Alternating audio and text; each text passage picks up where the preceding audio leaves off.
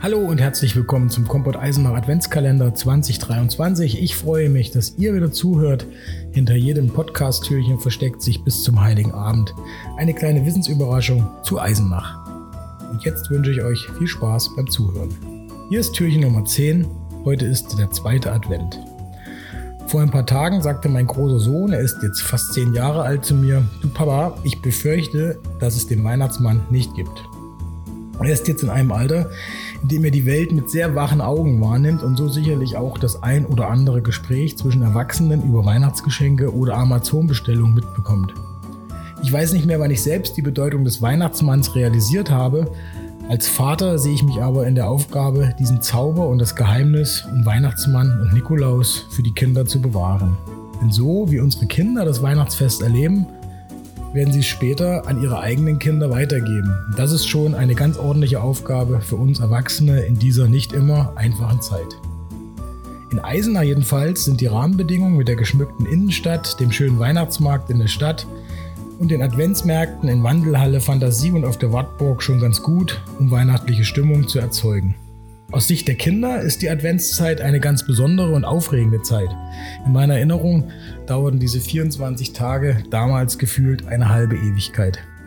Zu Beginn dieses Jahres lebten in unserer Stadt 5443 Kinder unter 15 Jahren.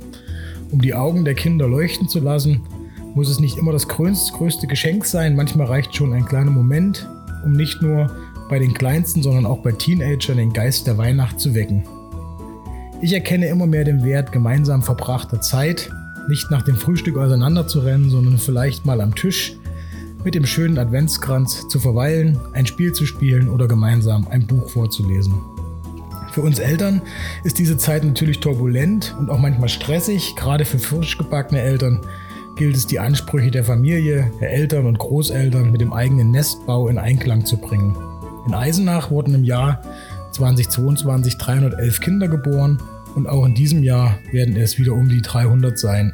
Für viele junge Familien wird es das erste Kind sein. Die ersten beiden Weihnachtsfeste werden da ganz sicher in besonderer Erinnerung bleiben.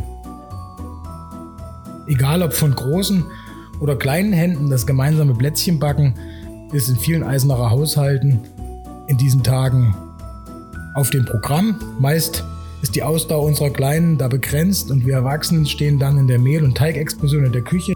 Trotzdem ist es schön, wenn aus dem heißen Backofen der Duft frisch gebackener Plätzchen die ganze Wohnung durchzieht.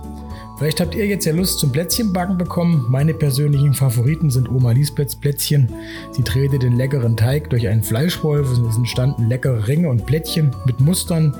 Im Netz findet ihr diese Plätzchen als Spritzgebäck.